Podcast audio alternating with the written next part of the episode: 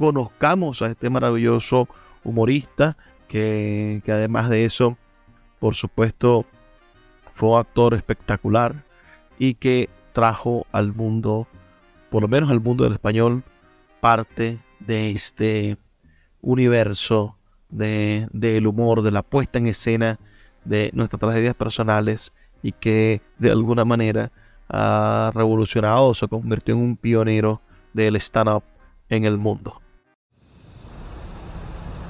Cuando se calma el bullicio de la ciudad y se van apagando las luces de la casa, se enciende la luz del entendimiento. Desde este momento comienza Puerto de Libros, Librería Radiofónica, programa que contiene todos sus elementos tipo A. Puede ser escuchado por niños, niñas y adolescentes sin la supervisión de padres, madres o representantes. Comienza Puerto de Libros, Librería Radiofónica. Este programa llega a ustedes con el patrocinio de Puerto de Libros, Librería de Autor, ubicada en la Vereda del Lago y en el Teatro Varal de Maracaibo. Disfruta de los mejores libros a través de su página web puertodelibros.com.be. Sultana del Lago Editores la única editorial venezolana que te ofrece el servicio de impresión bajo demanda para todo el territorio nacional. Conoce más de sus servicios en sultanadelago.com. El alcalde de Chacao, Gustavo Duque, un líder comprometido con la cultura y el conocimiento, dando ejemplos de una nueva forma de hacer política. Síguelo en sus redes sociales, arroba Gustavo Duque Sáez. Bienvenidos a Puerto de Libros, Librería Radiofónica. Les habla Luis Peroso Cervantes, quien de lunes a viernes los acompaña en esta exploración por el mundo de la intelectualidad a través de la Red Nacional de Emisoras Radio, Fe y Alegría. La noche de hoy estaremos explorando un tema bastante interesante, el humor, en compañía de uno de los grandes autores españoles del el humor, gran humorista, que antes de que se pusieran de moda los stand-up y todo este tipo de manifestaciones humorísticas contemporáneas, bueno, comenzó a convertir su vida, su experiencia personal en humor. Me refiero a Miguel Guila Cuestas, nacido en Madrid un 12 de marzo del año 1919 y fallecido en Barcelona el 13 de julio del año 2001. Este hombre, que se pongan, dice cuando levanta el teléfono, si alguno de ustedes ha tenido la oportunidad de verlo, va a recordarlo inmediatamente. Vamos a estar contando la increíble historia de Guila, este genial humorista que fue fusilado y convirtió sus penurias en risas. Además, es interesantísimo encontrar los diferentes estudios de, la literatura que hacen uso de la autobiografía y, el, y la búsqueda de la autobiografía como forma de acercarse al humor. Primero, contar nuestras penas. Hoy parece que el humor está, o lo gracioso, lo cómico, está inspirado ciertamente en, en la vida personal, ¿no? en la vida cotidiana. Pero desde Grecia hemos encontrado que las posibilidades de reírnos de las cosas o los temas más ligeros están asociados con la construcción de la vida cotidiana y no siempre esto nos hacía reír. Pensemos las diferencias de los géneros dramáticos que de los cuales nos habla Aristóteles en su poética. Nos dice que existe la tragedia en la cual se relacionan los hombres y los dioses y siempre el hombre sale perdiendo. Y allí, bueno, la Ilíada, la Odisea, por ejemplo, está la comedia en la cual son los hombres contra los hombres. Y por eso son más risibles y más dadas a relaciones en las cuales no hay culto a los grandes dioses, los dioses no se van a sentir ofendidos porque no están intermedios y se pueden hacer, bueno, chistes de alguna naturaleza o bien se puede aprender algo sobre la vida cotidiana y está lo yámbico que sí ya es, bueno, completamente religioso. Pero el humor autobiográfico ciertamente viene a la par de la manera en la cual nosotros hemos tenido la posibilidad de encontrar al, al ser humano y de, y de narrarnos como seres humanos. Por eso vemos con, como muchos ejemplos maravillosos de la primera persona de la literatura nos desembocan en la carcajada.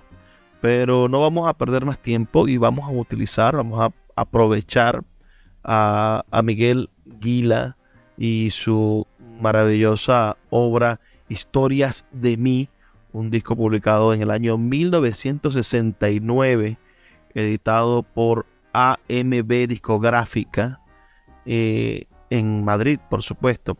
Vamos a escuchar el primer track de este, de este disco llamado Mi Infancia, para que empecemos a meternos en materia, conozcamos a este maravilloso humorista, que, además de eso, por supuesto, fue un actor espectacular y que trajo al mundo, por lo menos al mundo del español, parte de este universo del de, humor, de la puesta en escena de nuestras tragedias personales y que de alguna manera ha revolucionado, se convirtió en un pionero del stand-up en el mundo. Les voy a contar la historia de mi vida, que es una historia muy triste, de manera que si alguno de ustedes padece del corazón, por favor, que se salga un momento y entre al final. Eh, yo tenía que nacer en invierno, no por capricho, sino porque lo había dicho la comadrona, pero como no tenía camiseta me estuve esperando para nacer en verano, con todo el calor, y nací, no estaba mi madre en casa, había salido a pedir perejil a una vecina y yo nací solo y bajé a decírselo a la portera. Dije, señora Julia, que soy niño, que he nacido, no está mi madre en casa a ver quién me da la merienda. Y me dio de mamar la portera, pero muy poco porque de joven había sido nodriza y había dado de mamar a siete niños y a un sargento de ingenieros, que luego ni se casó con ella ni nada. Y me fui a mi casa y cuando vino mi mamá salí a abrir la puerta y le dije, mamá, he nacido. Y dijo mi madre, que sea la última vez que nace solo. Dije, yo qué sé, como os vais y no decir nada. Me preguntó que si me había puesto polvos de talco.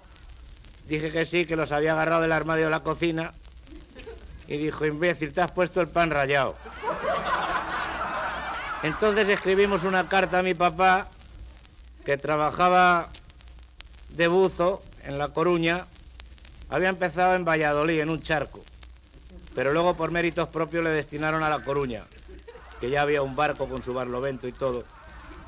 Y mi papá vino corriendo, se puso muy contento, porque hacía más de dos años que no venía por casa. Y bueno, iba mi mamá a La Coruña de vez en cuando. Y entonces vendió el traje de buzo a unos vecinos que no sabían nadar y dijo, ahora sí que hay que trabajar, porque ya éramos muchos en mi casa. Éramos nueve hermanos, mi papá, mi mamá y un señor de marrón que no le conocíamos, que estaba siempre en el pasillo. Y entonces con el dinero que nos dieron por el traje de buzo, en lugar de gastárnoslo en champán y en, y en taxis y en, y en morfina y esas cosas, lo echamos a una tómbola benéfica y nos tocó una vaca. Nos dieron a elegir la vaca o dos pastillas de jabón. Y dijo mi padre la vaca, que es más gorda. Dijo mi madre tú con tal de no lavarte lo que sea. Y llevamos la vaca a casa y la pusimos de nombre Matilde, igual que una tía mía que se había muerto de una tontería. Tenía un padrastro, empezó a tirar y se peló toda como una banana. Y pusimos la vaca en el comedor, pero todas las visitas que entraban, la vaca les daba lambetones. Y dijo mi mamá, eso no puede ser, tienes que elegir entre la vaca o yo. Y dijo mi padre, son amores distintos. Y nos quedamos con la vaca. Y la pusimos en el balcón para que tuviera fresca la leche. Y se conoce que tenía un cuerno flojo. Se le cayó a la calle y le dio a un señor de luto. Y subió muy enfadado con el cuerno en la mano. Y cuando salió mi padre a abrir la puerta, dijo el de luto, ¿es de usted este cuerno? Y dijo mi padre, yo qué sé, porque... Porque mi padre era muy despreocupado. Y el tío del cuernazo se murió y a mi papá lo metieron preso. Y se escapó un domingo por la tarde que no había taxis y dijo, estoy libre. Se le subió un señor encima, dijo, lléveme al fútbol. Y allí lo volvieron a detener y entonces como éramos muy pobres, mi mamá me abandonó en la puerta de unos marqueses que eran ricos. Tenían corbatas y sopa, de todo. Y por la mañana salió el marqués, me preguntó cómo me llamaba, dije, como soy pobre Pedrito. Y dijo, pues desde hoy te llamarás Luis Enrique, Carlos Jorge, Alfredo. Luego me llamaban Chuchi. Y querían que estudiara el bachillerato para saber dónde están los ríos y eso. Pero yo me escapé y me coloqué con un fotógrafo muy bueno que sacaba muy favorecido. A lo mejor retrataba un pordiosero enclenque y en la foto le salía un ingeniero con los ojos verdes que daba gloria. Y un día me equivoqué, puse dinamita en lugar del magnesio y maté una boda. Vamos, quedó un invitado pero muy torcido. Ni parecía invitado ni nada. Y por esa tontería me echaron y entonces me coloqué de ladrón en una banda y lo tuve que dejar porque me puse enfermo y todo lo que robaba lo devolvía. Llegué a mi casa, se lo conté a mi mamá y dijo, pues anda, vámonos a Chicago. Que allí si no te agarran con la bala en la masa no te dicen nada. Y nos fuimos a Chicago y le preguntamos a un policía, oiga, una banda que sea buena. Y dijo, aquí la mejor la Sinfónica Municipal. Dijo mi madre, si es de gánster, para que mate el chico. Y entonces nos mandaron, dijo, según va usted por la, el, el no sé, por la esa, una cosa de esas. Y nos indicó, llegamos a la guarida, llamamos tan tan, dice uno dentro, ¿quién? Y dice mi madre, nosotros. Dice, ¿sois policías o el otro? Y dijimos del otro y, y pasamos. Y entonces dijo mi mamá que vengo con el chico para que mate y eso. Y dijo, ¿traes pistola? Dijo mi madre, yo creí que la herramienta la ponían ustedes. Dice, se la han quitado los de consumo. Dijo mi mamá, estos tíos, total, que me dijo el jefe de la banda, toma nueve pavos y cómprate una. Y llegué a la tienda, digo, una pistola que sea buena. Dijo de la tienda del 635. Y dijo mi madre, o de 12.50, el caso es que mate bien. Con que me dieron la pistola y una bala, Llegué allí donde la guarida y dice el jefe, Ale, que vas a dar un golpe. Y me mandó a la farmacia de Freestore Draft, eh, Draft Frank, eh, Corporation. Y, llegué a la farmacia y digo, venga, la pasta. Y dice el de la farmacia, ¿de qué marca? no, no me han dicho nada. Y la pasta era el dinero.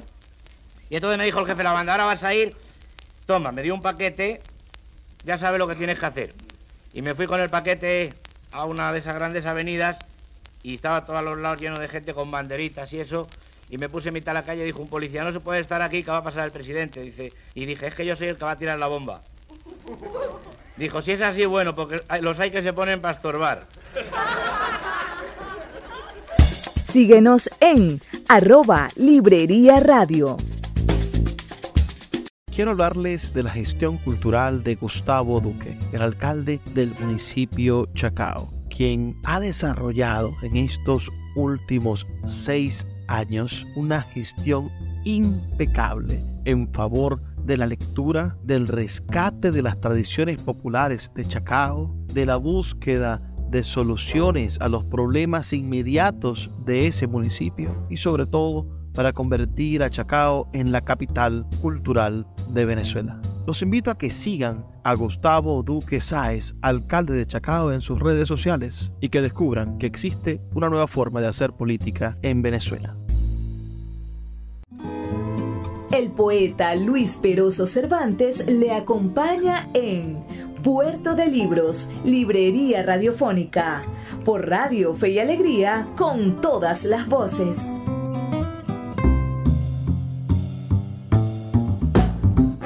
Seguimos en Puerto de Libros, librería radiofónica, esta noche escuchando la voz del gran cómico español Gila y su disco Historias de mí. Gila es, sin duda, uno de los precursores del monologuismo en español, del monologuismo humorístico. Él murió hace ya más de 20 años, 22 años, en el año 2001. Sin embargo, realmente lo fusilaron en el año 1938 durante la Guerra Civil Española. Una cuadrilla de soldados franquistas borrachos hizo formar a él y a otros 13 en un descampado. Les hizo sacarse los abrigos y las botas, le quitaron todos los objetos de valor. Luego los dejaron esperando un rato mientras fueron a saquear una casa vecina. La dueña de casa los recibió con el grito de Viva Franco, pero no le sirvió de nada. Le sacaron todo y también la violaron. Después volvieron a los 14 que habían detenido. Alguien dio la orden de fuego y los cuerpos fueron cayendo y amontonándose unos sobre otros. Nadie creyó que el tiro de gracia fuera necesario. Los soldados siguieron su camino. Gila esperó varios minutos hasta moverse. Al principio no sabía si ese estado en el que se encontraba, la incertidumbre, el silencio, la oscuridad, la ausencia del dolor, era la muerte. Tardó en reconocer que no habían impactado balas en su cuerpo. La sangre que caía sobre su cara era la de sus compañeros. Se levantó y luego de caminar varias horas encontró refugio en una casa amiga. Me fusilaron mal, escribió en sus memorias. Tal vez de esta experiencia extrajo más de uno de sus muy buenos chistes. Vamos a escuchar ahora otro fragmento de este interesante disco, de esta producción, ah, en este caso auditiva, esta grabación Gila, historia sobre mí. Vamos a escuchar la segunda, el segundo track de este disco, que se titula Mi Guerra. Yo trabajaba de ascensorista en un hotel y un día en lugar de apretar el timbre del cuarto piso, apreté el ombligo de una señora gorda y me despidieron. Entonces fui a mi casa y me senté en una silla que tenemos para cuando nos despiden y vino mi tío Cecilio con un periódico que traía un anuncio de una guerra y decía, hace falta un soldado que mate deprisa. Y dijo mi madre, apúntate tú que eres espabilado. Y dijo mi hermana, eso. Porque a mi hermana le gustaba mucho decir cosas, como tenía el bachillerato. Y entonces dijo mi abuela, habrá que comprarle un caballo. Y fueron y me compraron un caballo, pero no los vendían sueltos. Tenían que ser con carro y basura.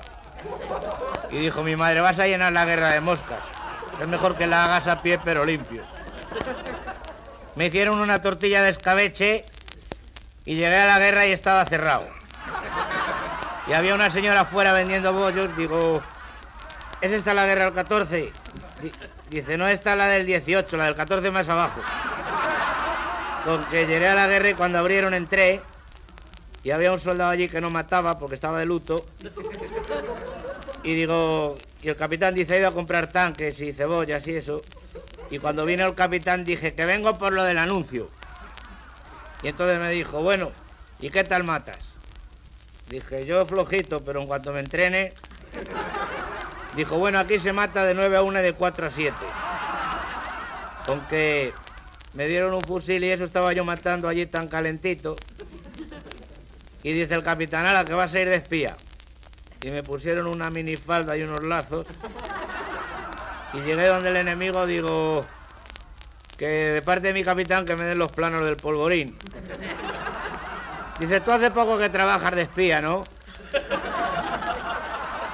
Dije, yo desde esta mañana. Dice, te lo hemos notado en lo descarada que eres. Y no me los quisieron dar y volví y se lo dije a mi capitán, déjalo. Dijo, si arrieros somos, ya, ya vendrán a pedir algo. Y entonces otro día me dijo, diles que te den el avión. Porque como nos llevábamos bien con el enemigo, pues con un avión nos arreglábamos todo.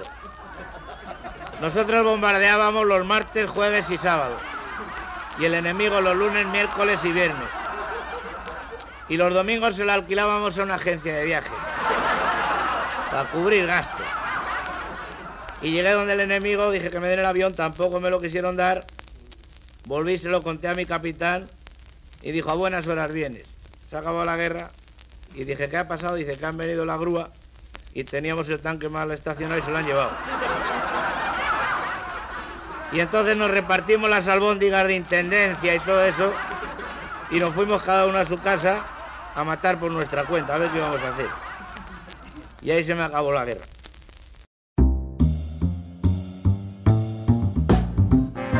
¿Qué les ha parecido ese humorístico fragmento? Háganmelo saber al 0424 672 3597 0424 672 3597. Estamos escuchando el disco de el humorista español Gila, Miguel Gila Cuestas, que como les digo, ha nacido en Madrid en el día 12 de marzo del año 1919. Su padre falleció antes que él naciera y desde muy pequeño tuvo que lidiar con dificultades económicas, dejando sus estudios a los 13 años y dedicándose a trabajar de muchísimas, pero muchísimas formas.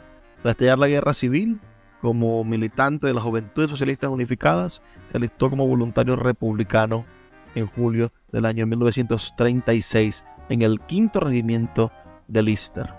Ya sabrán entonces esta historia terrible de, de su fusilamiento frustrado.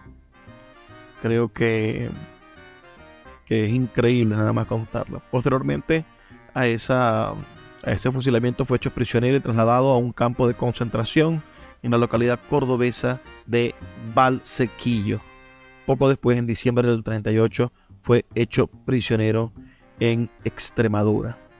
Fue internado hasta mayo del 39 en campos de prisioneros como el de Valsequillo o el de Zamora. Pasó después por la cárcel de las Yeserías, Santa Rita en Carabanchel, desde donde llevaban a los reclusos a construir lo que después sería la cárcel de Carabanchel. Y finalmente estuvo preso en la cárcel de Torrijos, donde coincidió con el poeta Miguel Hernández. A continuación cumplió el servicio militar de cuatro años. Después de la guerra, al salir de la cárcel, fue fresador en construcciones aeronáuticas en Getafe. Tras la guerra fue destinado al Regimiento de Infantería Toledo en Zamora para cumplir con el servicio militar. Allí prestó servicio como chofer del coronel y comenzó a colaborar con Radio Zamora y en el periódico Imperio dentro de la prensa del movimiento. Empezó su trabajo como humorista gráfico en la revista universitaria Samaltina llamada en honor a la obra de Hesiodo, Trabajos y Días Luego continuaría colaborando con otras publicaciones como La Codorniz y El Hermano Lobo. Según su autobiografía, el éxito de los escenarios le llegó en 1951 cuando actuó en Madrid como espontáneo en el Teatro La Fontalba, donde contó un improvisado monólogo sobre su experiencia como voluntario en la guerra. En la década de 1950, empezó a actuar en radio. En 1968 se exilió debido a problemas personales y políticos. Fijó su residencia en la ciudad de Buenos Aires, en Argentina. Allí puso en marcha una compañía de teatro y en México la revista La Gallina. y también se destacó por sus actuaciones unipersonales en el programa Sábados Circulares. Realizó varias giras por toda Latinoamérica. En nuestro hermoso país, en Venezuela, participó en el programa de humor Radio Rochela en Radio Caracas Televisión, invitado por Tito Martínez del Box, y en el año 1977 actuó en España, país al cual regresó definitivamente en el año 1985. Esa es la vida, este interesante, prolijo y maravilloso autor, humorista español, Miguel Guila.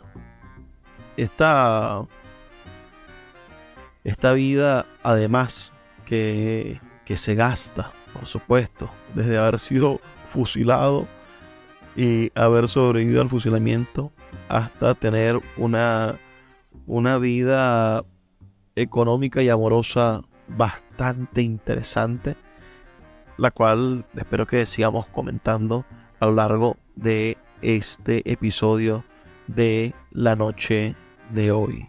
Me gustaría mucho saber sus opiniones, háganmelas llegar a través del 0424 672 3597 0424 672 3597 o en nuestras redes sociales arroba librería radio en Twitter y en Instagram. Haremos una pequeña pausa y ya volvemos con más de este su programa Puerto de Libros, Librería Radiofónica. Escuchas Puerto de Libros con el poeta Luis Peroso Cervantes. Síguenos en Twitter e Instagram como arroba Librería Radio. El poeta Luis Peroso Cervantes le acompaña en Puerto de Libros, Librería Radiofónica, por Radio Fe y Alegría, con todas las voces. Bueno, ahora te voy a tocar el violín y merece la pena que lo escuchen porque toco de oído, vamos, de oreja, y no me dejo aconsejar ni de mi padre, así que a mí no me hubiera gustado tocar el violín, pero en mi familia han sido todos muy tocones y yo quiero seguir igual. Un hermano de mi padre murió por el violín. Ya tuvo un conato de muerte en el 62, que tocando la danza del fuego le ardieron las cejas y si no andamos listos con un sifón se nos quema. Y otro día estábamos en una reunión y dijo su madre, toca algo, José Ramón. Por cierto que había allí una gorda, que un escándalo, empezó a mí que no me toque, que le rompo la cara, que yo soy muy decente y muy limpia, y lo del sargento fue un accidente. El accidente se llama Carlito. El caso es que mi tío tocó el vals de las olas, recién comido tuvo un corte de digestión y murió. Yo interpreto música moderna. En primer lugar, voy a tocar un Fox, que es el último grito en los Estados Unidos. Lleva por título, lo traigo apuntado porque se me olvida. Dice el título del Fox. A ver si paga usted... Lo, eh, No, esto no es. Este no es. Dice el título del Fox. Pocholo de mis carnes, como anoche no pudimos... No... No, tampoco. Este, no. este es. Dice el título del Fox. Deja que el autobús de las 8.45 pase por casa de James a ver si están Johnny y Patsy con los niños en el jardín para después hacer picnic con los Williamson. Este es el título en español. La traducción al americano es Yet War. Es que al cambio se queda así. Por cada 350 palabras te dan una. O sea que vas al banco con un discurso y sales con un refrán. Bueno, y ahora ya sí, por favor. Pues no me he traído el violín. Pues como me lo haya dejado donde estaba almorzando, es un restaurante que todo lo que sobra encima de la mesa lo pican para hacer albóndigas. Con permiso voy a llamar a mi casa a ver si me lo he dejado allí. Esto de la memoria es una cosa de familia. Una hermana de mi papá, cuando tenía tres niños, dice, uy, si no estoy casada.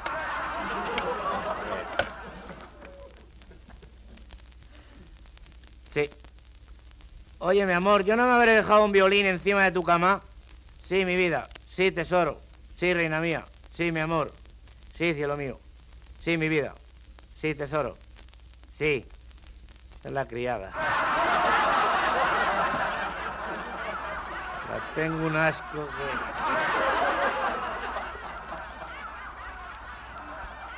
Pero hay que hacerle la rosca porque si no se me va a los Estados Unidos.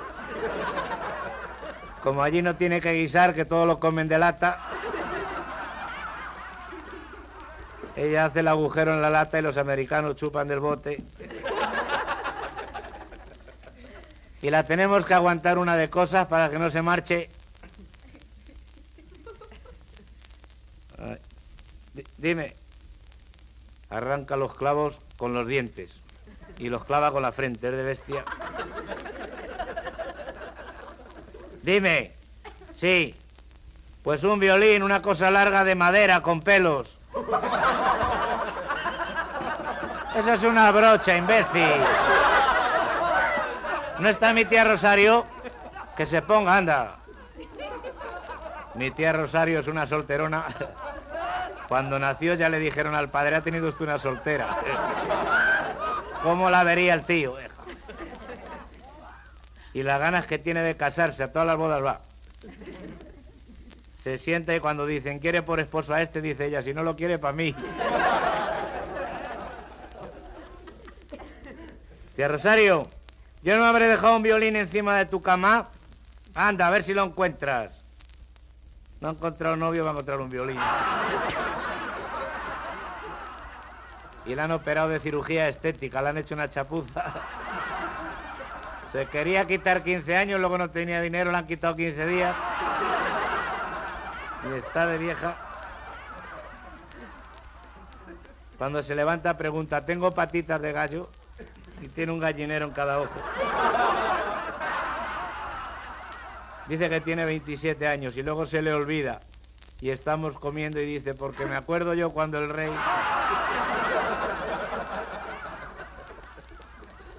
Y no quedan del rey más que los derechos reales. Y dos películas de Vicente Parra. Dime. Sí. ¿Y no lo tendrá la abuela? Que se ponga la abuela, anda. Mi abuela es otra solterona.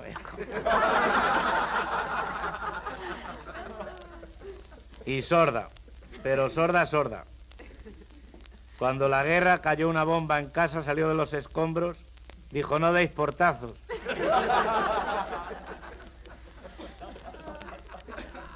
Y el día que explotó la garrafa de butano empezó champán, champán.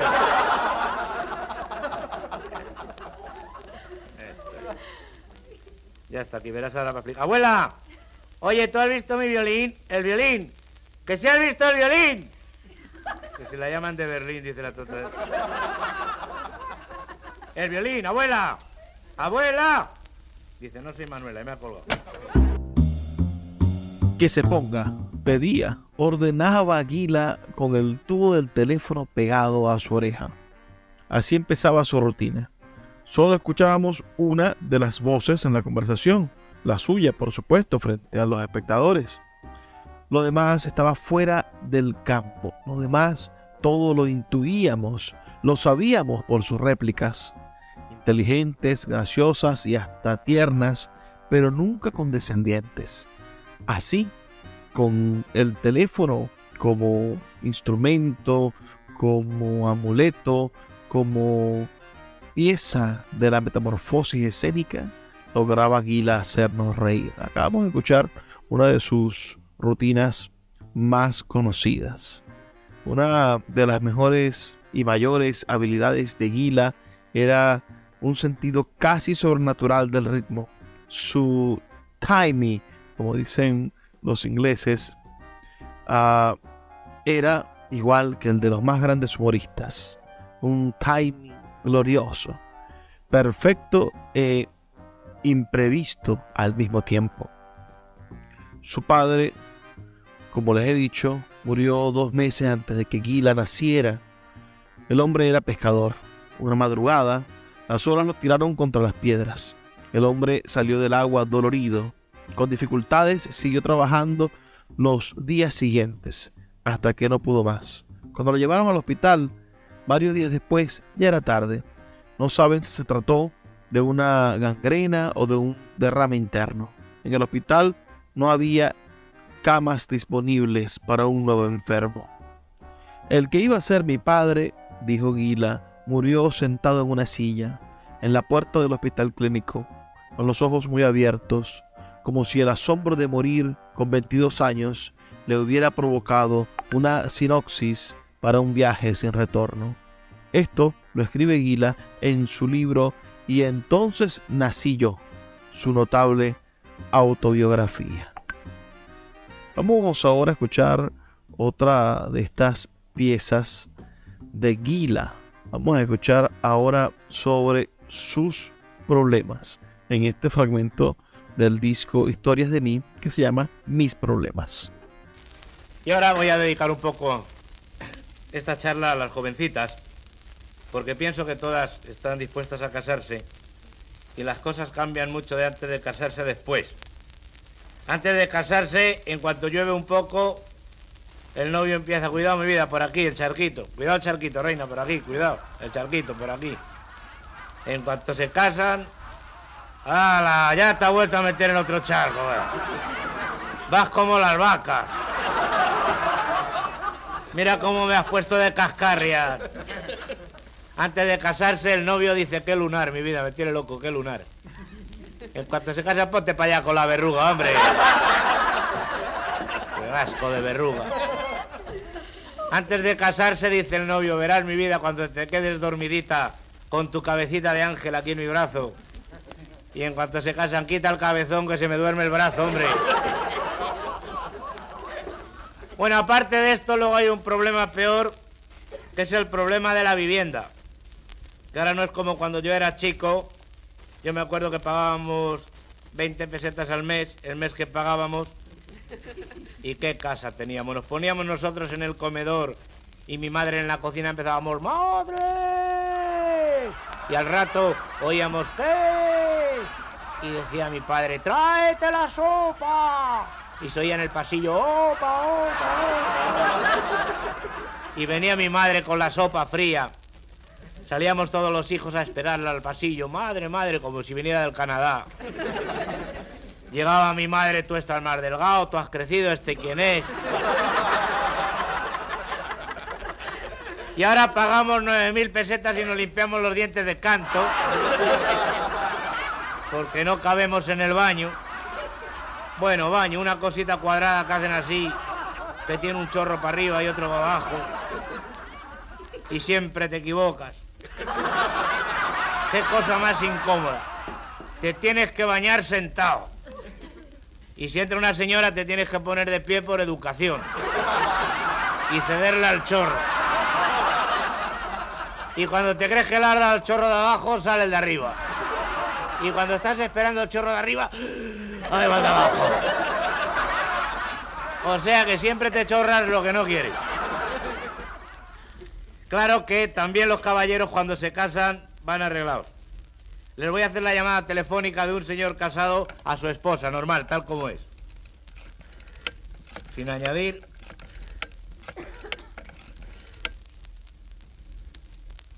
Oye, ¿está la señora? La mía. Que se ponga que me va a oír. Verás si me va a oír el buitre este, que es un buitre. Y la madre una foca. Con un bigote la tía. Dice, tengo un poco de pelusa. Y te da un beso y te cepilla el traje y gorda. Llega a casa, se suelta la faja, ah, la tos contra la pared. Y qué bien me colocó a la nena. Porque la nena es, porque la nena sabe. Y la nena, cómprame un bisón, cómprame un conejo te voy a comprar. A ver si te da un bocado a las orejas, gente. Pues me va a oír. Oye, Teresa, cuando yo te digo, cuando yo te digo, cuando, cuando sí. Sí, sí, sí, sí, sí, sí, sí. Sí, yo lo di, yo lo di, yo lo... Sí.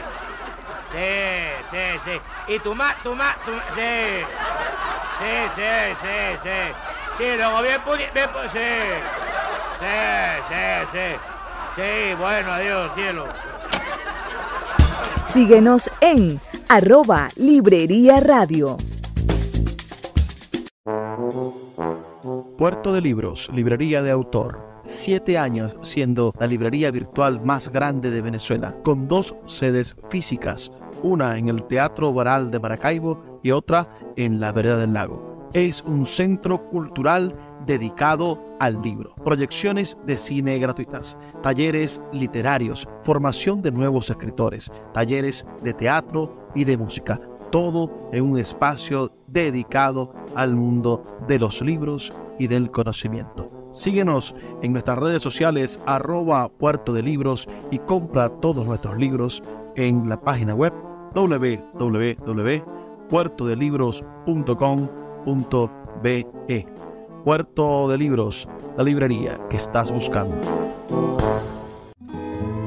El poeta Luis Peroso Cervantes le acompaña en Puerto de Libros, Librería Radiofónica, por Radio Fe y Alegría, con todas las voces. Bueno, hay muchos países que, que abogan por la igualdad de derechos de la mujer y el hombre. Y yo no estoy de acuerdo no porque considere a la mujer un ser inferior, ni mucho menos, porque estoy casado, pero porque creo que hay cosas que no deben hacer las mujeres, como por ejemplo ir a la guerra. Imagínense ustedes cómo hablarían las mujeres si fueran a la guerra. Soy la fusilera del amor. Avanza, redanza, avanza para atrás. Un, dos, tres. Soy la fusilera del amor.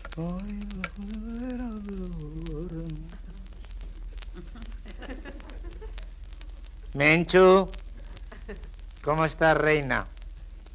Soy Maripi. Sí. Oye, ¿vosotras vais a avanzar mañana? Sí, creo que hay un avance a las 11. Pues hija, no sé qué hacer porque tengo unos pelos. No, yo si avanzáis todas me animo, pero hija, avanzar sola que lata, sí. Sí. Sí. Bueno. Oye, ¿te han terminado el uniforme para el desfile? Sí, ¿cómo es? Sí. Sí, hay que pocholería, sí. Sí, monísimo, monísimo. Sí, te quedará muy bien porque como tú eres delgadita. Claro. Sí. No, yo me lo he hecho muy sencillito. Pues mira, me he hecho un bolerito para tapar las bombas. Sí. Y una faldita de basé. De organza. No, debajo no me pongo nada, como llevo el caballo, ¿comprendes? ¿A ti te han dado caballo? ¿Usado? Hija, no te montes. Nada, sabe Dios quién se habrá montado en él. Sí. Bueno, ayer he visto a Luis Jorge. Hija, como nunca. Encantador.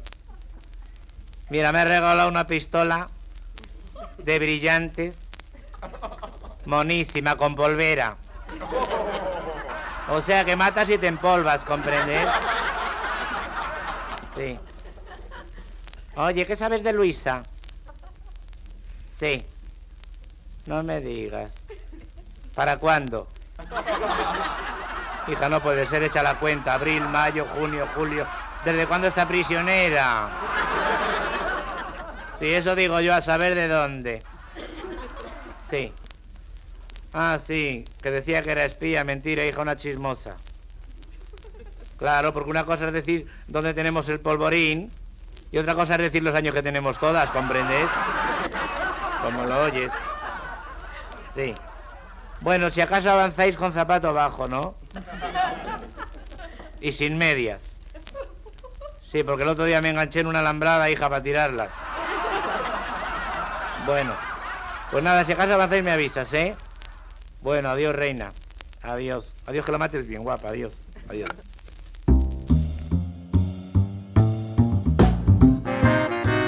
El humor de Gila. De alguna manera, siempre los humoristas utilizan los estereotipos, ¿no? Para construir relaciones afectivas, interesantes, que logren hacernos reír. Ese es el verdadero objetivo de los humoristas.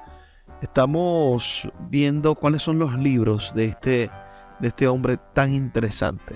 ¿Cuántos libros de humor publicó? La Jaleo, El Disco y los demás fue su primer libro, su primera publicación impresa, edición estima del año 1966. El libro de quejas de Guila, ediciones Seimai del 75. El libro Rojo de Guila del 74. De Guila con humor de la editorial Fundamentos de 1985. Yo muy bien, ¿y usted? La editorial Ediciones Tema de Hoy de 1994. En 1995 publica Y entonces nací yo, su autobiografía. En el año 1996 se publica el libro Un libro libre. En el año 1998 se publica Memorias de un exilio, eh, editado en Salamanca por la Ediciones de la Universidad de Salamanca. En el año 1909 publica el libro Encuentros en el Más Allá en el año 2001, el año de su muerte, Siempre Guila, antología de sus mejores monólogos. También ese mismo año la editorial Planeta publica Cuentos para dormir mejor y en el año 2002 de manera póstuma Tipologías por el Círculo de Lectores. La filmografía de Guila es extensa, son diferentes películas y diferentes reconocimientos internacionales como premiaciones que recibió. Vamos a escuchar un último fragmento para alegrarnos la noche. En esta oportunidad, Gila nos va a hablar nada más y nada menos que de su clínica. Dice, mi clínica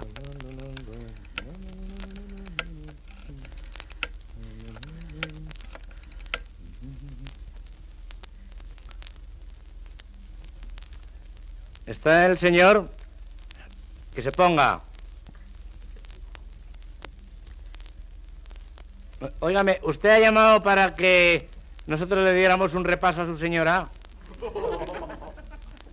No, ¿qué, qué, qué cervecería? De la clínica de cirugía estética. Sí. Bueno, ¿y qué quería usted hacer con la señora? Sí, quitarle años, ¿no? ¿Ella cuántos tiene? O sea, ni se sabe. Pero usted cuánto la calcula así a bulto. Madre mía. ¿Y cuánto la quiere quitar? Sí. Pues eso le va a salir por millón y medio. Bueno, ¿usted cuánto se quiere gastar? Nada, por ese precio se le pueden quitar días. O sea, hoy es, es jueves, ¿no? Pues le dejo la cara del sábado pasado. Pues eso lo hacemos a base de glándulas de mono. Pero tiene que ser mono bueno. Sí, porque se las pusimos a un ejecutivo de mono barato y está en un árbol. El ejecutivo. Sí, pero baja, pero agarra una banana y se va para arriba otra vez. ¿Y su señora es bajita? Mucho. ¿Y tiene alguna hermana? Decía yo, y empalmarlas. Sacar por lo menos una buena. Bueno, usted me la manda que haré lo que pueda con ella. Bueno, adiós. Se casan con lo primero que encuentran. Y luego arreglemos usted esto.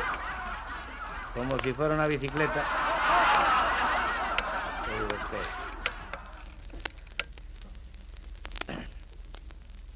Óigame, señora, usted ha llamado aquí a la clínica de cirugía estética.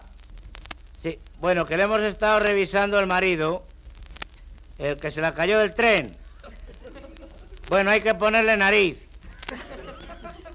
Porque la que tiene en cuanto se suene... Sí, ¿usted qué quiere? Nariz hermosa, ¿no? O sea que cuando digan a oler, diga él, aquí estoy yo. 40.000. En barato tenemos de cartón con una goma. Bueno, y hay que hacerle un trasplante de córnea. Bueno, sí. Y no de toro, de córnea de ojo. Y había que ponerle una oreja también. Y decía yo, como hay toreros que les dan dos, ¿qué tal si le pedimos una para su esposo? Oreja de toro, sí. Hombre, no creo yo que los amigos vayan a... Eh. Sí, bueno, si tiene antecedentes, claro. Bueno, una cosa muy importante. Se le ha quedado una pierna más corta que la otra. Le empalmo o que ande con una pierna por arriba de la acera. Bueno, se le notará al cruzar la calle. Pero puede disimular cuando suba que diga, Luis, Luis. Sí. Bueno, entonces se lo arreglo.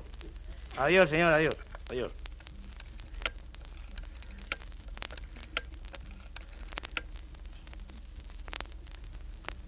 Señorita, ¿me pone con la ciudad del Cabo? Sí. Eh, esto... Está el... Este, el señor Bernardo. Bernardo. se ponga muerto. Qué majo. Oye, que te quería preguntar una cosa. Esto... ¿Usted arregla enfermos empezados? Enfermos que ya les ha metido mano otro. Es que tengo yo un vecino mío que le he operado y pues no sé, que estaba malo, no sé. Sí. No, yo le... Sí, yo lo primero... O sea, le he sacado todo lo de dentro, ¿no? Y he puesto lo gordo a un lado y lo flaco a otro. Y ahora le voy metiendo saltea, uno flaco, otro gordo.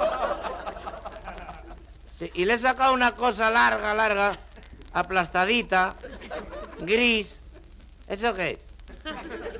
Los, los tiradores. ¿Y eso lo lleva por dentro o por fuera? Se los he puesto por dentro.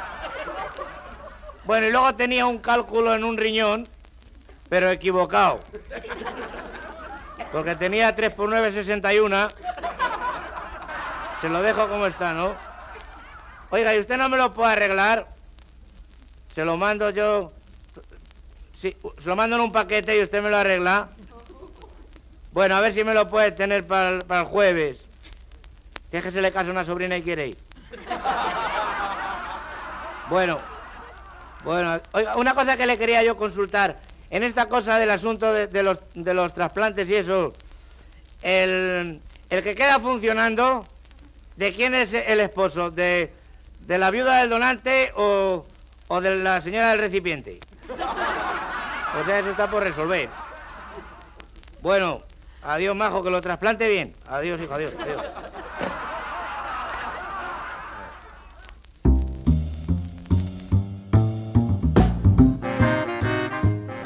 Así llegamos al final de nuestro programa. Trabajo para ustedes Luis Peroso Cervantes la noche de hoy escuchando al humorista español Guila. Sus comentarios al 0424-672-3597 para nuestras redes sociales arroba radio.